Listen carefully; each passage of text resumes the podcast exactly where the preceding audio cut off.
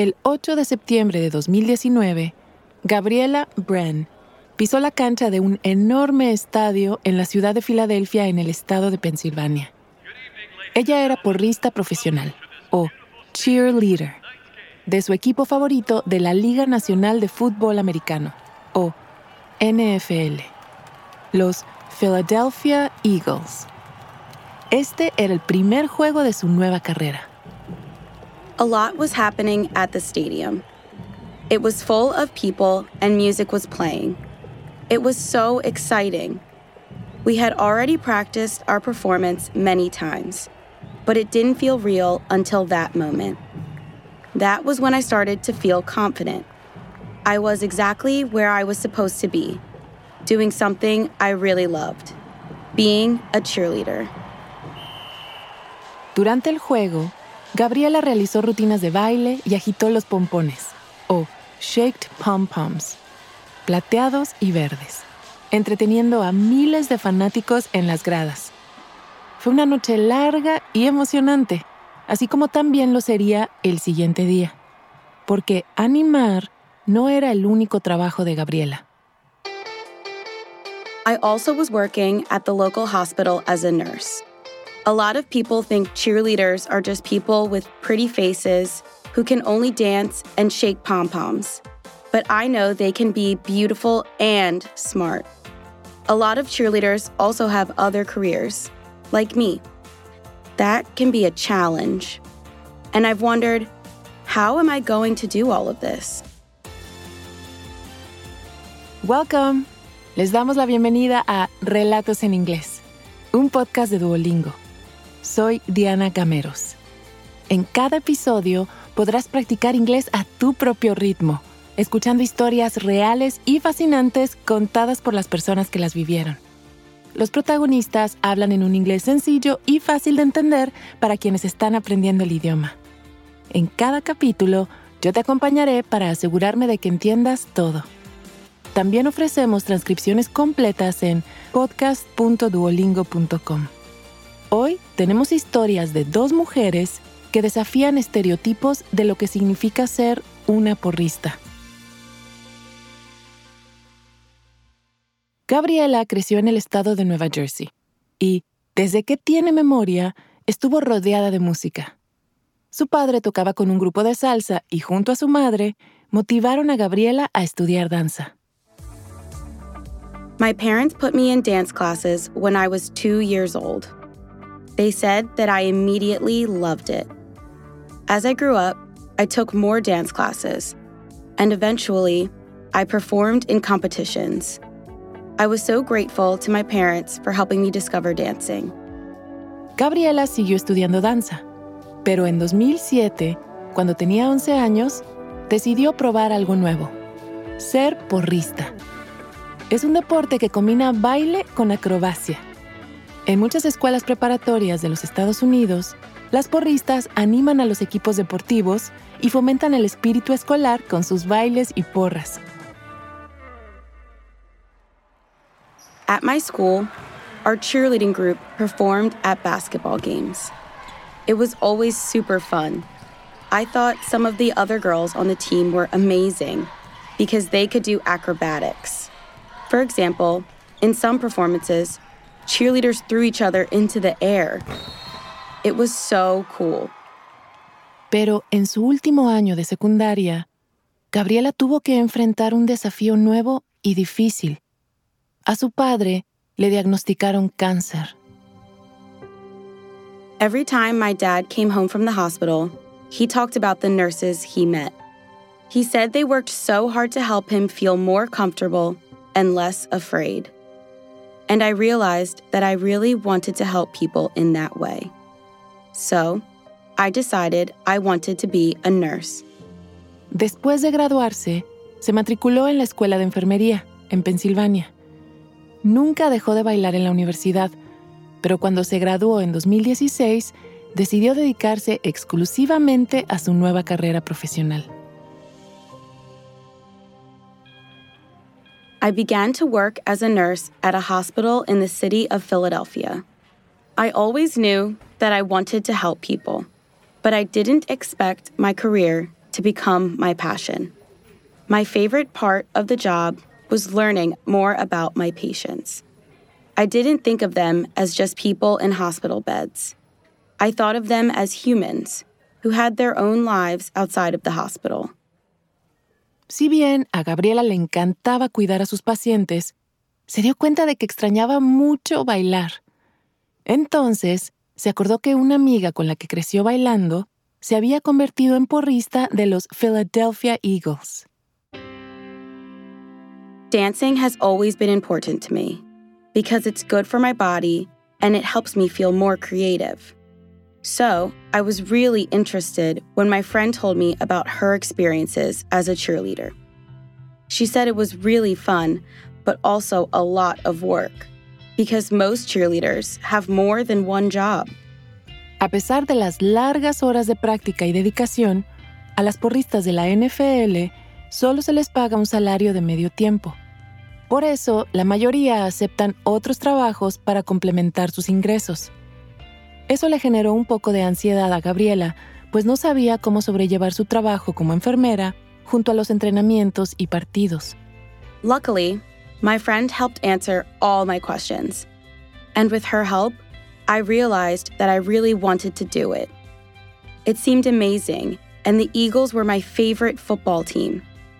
I loved being a nurse, and I loved dancing. So I thought I could have a life where I did both of those things. Eran las 8 de la mañana de un día de enero en 2019 cuando, a sus 24 años, Gabriela se presentó en un gran salón para hacer una audición. Había otras 300 bailarinas allí y todas competían por uno de los 32 puestos para convertirse en porristas del Philadelphia Eagles. When I arrived, there were so many people waiting to audition. They gave each person a number. They called three numbers at a time, and we all had to dance in a room together. And then they told us to wait until the end of the day. That was when we found out if we were chosen to go to the second audition. Después de la primera ronda, Gabriela tuvo que esperar tanto que dudó que pudiera avanzar. Pero por fin escuchó que llamaban por su número. Eso significaba que había pasado a la siguiente ronda. Y luego a la siguiente. I will never forget the final audition in the spring of 2019. At the end of that day, they called out the numbers of everyone who was chosen to be on the team. When they said, number 52, Gabriella Bren, I couldn't move. One of the other girls had to push me onto the stage. I was so surprised. I never thought I was actually going to be chosen to be on the team. A la semana siguiente, Gabriela y sus nuevas compañeras comenzaron un entrenamiento riguroso. When I started, I was nervous about how I was going to do everything. But the other cheerleaders helped me and other new members. We became a very close group. We practiced our dance routines together twice a week for three or four hours each time. Then, on the weekends during football season, we prepared for the games together. If the game started on Sunday at 1 p.m., we had to be there at 7 a.m. It's an all day event, but it was always fun cheering with my team. A pesar de todo, ella mantuvo sus turnos de enfermería en el hospital. I worked 36 hours a week as a nurse, so I had to make sure that there was time in my schedule for cheerleading. Being a cheerleader is not just performing. We also represented the team in our community. So we visited schools and participated in events. Sometimes we also trained younger cheerleaders.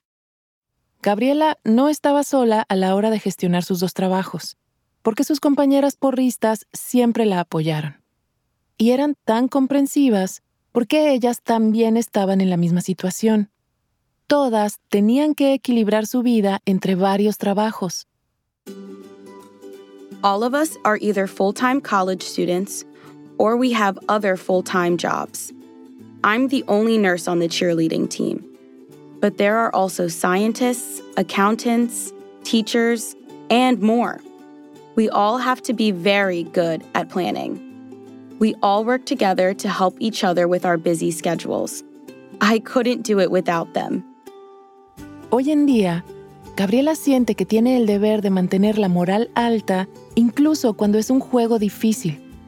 Y eso la ayudó a ser una mejor enfermera y llevar ese mismo espíritu positivo a sus pacientes en el hospital. I had a patient who was going through a very tough time. He was very sad and he didn't like to talk. One day, I asked him if he watched football. He looked very excited and he said yes. Then I asked him if he liked the Philadelphia Eagles. He said it was his favorite team. That's when I told him I was a cheerleader for the team.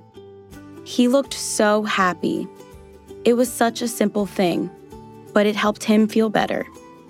I loved that I could help someone just by telling them about my other life as a cheerleader. Antes de seguir con la historia, ¿te has preguntado alguna vez cuál es tu nivel real de inglés? Friend. Home. Bring in. Cheer up. El Duolingo English Test es una forma cómoda, rápida y barata de saberlo. El examen lo puedes hacer online cuando te venga mejor desde tu casa, sin tener que desplazarte a ningún sitio. Y lo mejor, ya lo aceptan miles de universidades de todo el mundo. Si quieres tomarlo y saber cuál es tu puntuación, puedes practicar de forma totalmente gratuita a través del enlace go.duolingo.com barra relatos. Otra vez, go.duolingo.com barra relatos. Ahora volvamos a nuestro episodio de hoy.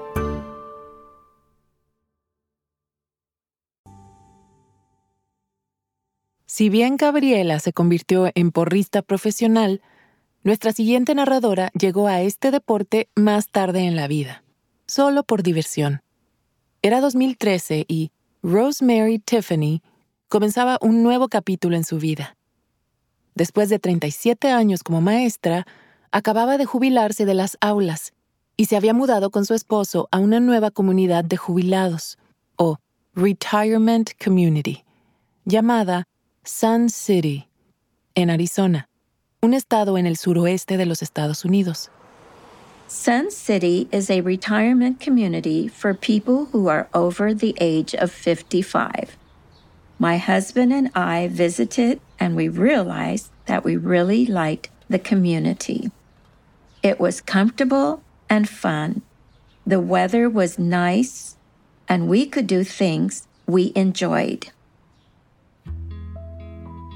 Pero dos meses después de mudarse, Rosemary tenía un nuevo problema. I had a lot of free time, so I thought about working part time at the local school. But it didn't seem as much fun as my previous teaching job. Still, I knew I needed to do something because I was becoming very bored. Entonces, en enero de 2014, Rosemary decidió unirse a todos los talleres que ofrecía la comunidad de jubilados. Fue en uno de ellos que dos mujeres se le acercaron y le preguntaron si estaba interesada en unirse a algo llamado The Sun City Palms.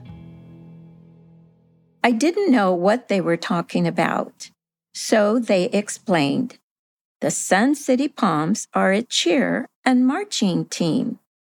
It's all women over the age of 55, and they perform at local events, retirement homes, and high schools.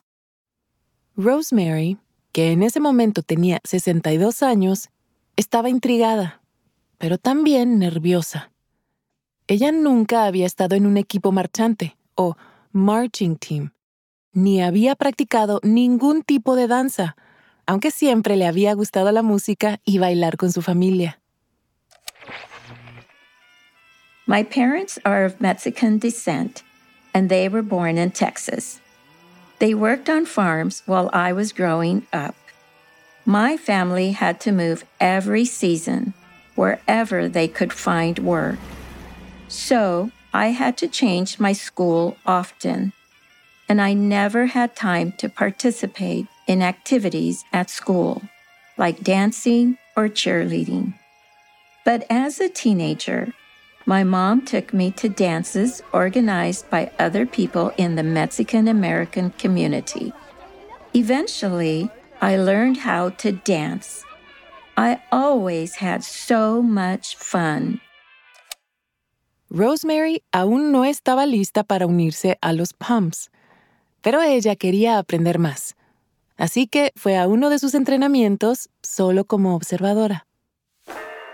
As I watched them practice, I thought it was so exciting and interesting. It was a group of women who were my age, and they were moving and dancing so beautifully to fun music. I immediately knew that I wanted to be just like them and do what they were doing. Rosemary se enteró que el grupo solía presentarse en eventos comunitarios y escuelas. Así fue como, justo después del ensayo, decidió inscribirse en todo lo que los Palms tenían para ofrecerle. My biggest fear after watching them was that I didn't have enough dance experience. I didn't think I was good enough to perform with them. But they were very nice, and they said they were going to teach me everything I needed to know. Pronto, Rosemary ensayaría dos veces por semana con un coreógrafo de baile. El entrenamiento duraba entre tres y cuatro horas. Era un trabajo difícil. Pero Rosemary se estaba divirtiendo y se sentía cómoda aprendiendo las rutinas. Pero había algo que no terminaba de convencerla. When I first joined the Palms, they gave me an outfit to wear at our performances. It was shiny and had bright colors, and it included a very short skirt.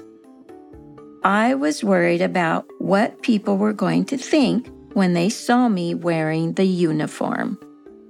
I showed it to my husband and I said, I cannot wear this out on the streets.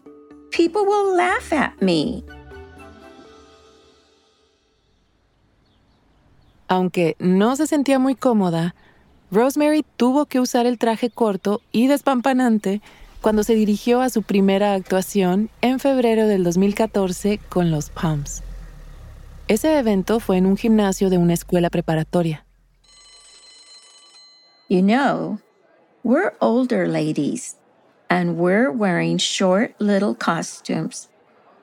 I was afraid that the high school students were going to shout horrible things at us.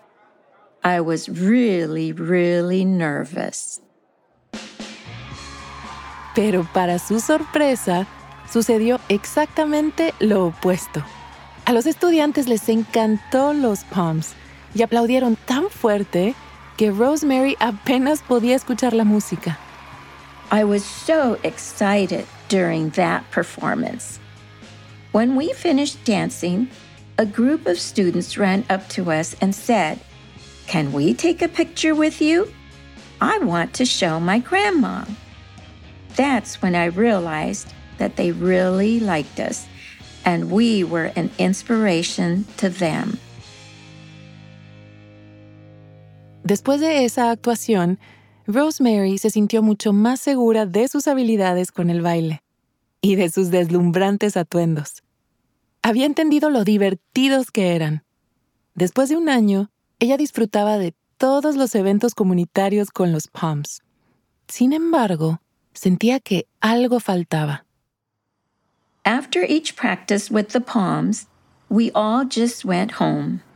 And I wanted more connection with the other dancers. One day I realized that I didn't really know anything about anyone on the team. So I mentioned this to one of the other ladies on the Palms.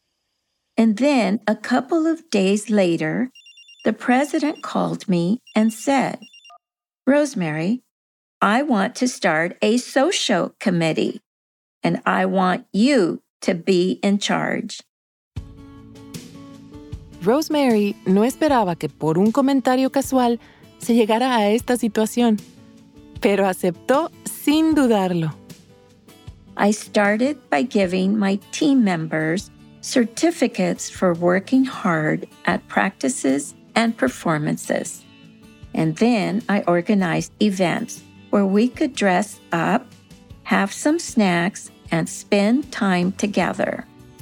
We also started having events that we called Parties with a Purpose, where we helped our community by collecting food, cleaning supplies, or toys for charities. Para Rosemary, este tipo de eventos mantienen vivo el espíritu de equipo, tanto como los desfiles y las actuaciones. I think the Palms are closer now because of the social committee. Now we're like sisters. We have a lot more fun, and we also work better as a team. I think the Palms are an important part of the community because we show that you can still be healthy and active when you're older. Además, ser una Palm le dio a Rosemary algo más que nunca imaginó que tendría. When I was younger, I was shy and nervous. I never expected to perform in front of large groups one day. But being a palm has helped me become much more confident. Dancing is my passion, and I put my heart into it. Or, as I like to say, I dance from my heart to my feet. A sus 71 años, Rosemary Tiffany continúa dirigiendo el comité social y actuando para Sun City Palms en Arizona. Anteriormente en este episodio escuchamos a Gabriela Bren. Ella sigue prosperando con sus dos profesiones, como porrista de los Philadelphia Eagles y como enfermera de traumatología en Penn Presbyterian Medical Center. Este episodio fue producido por Caro Rolando, de Adonde Media. Gracias por haber escuchado Relatos en Inglés. Nos encantaría saber qué te pareció este episodio. Puedes enviarnos un correo electrónico a podcast.duolingo.com o también puedes enviarnos un mensaje de audio por WhatsApp al más 1-703-953-9369. Relatos en Inglés es una producción de Duolingo y Adonde Media. Puedes encontrar el audio y una transcripción de cada episodio en podcast.duolingo.com. También puedes seguirnos en Spotify o tu plataforma preferida. Yo soy Diana Gameros. Thank you for listening.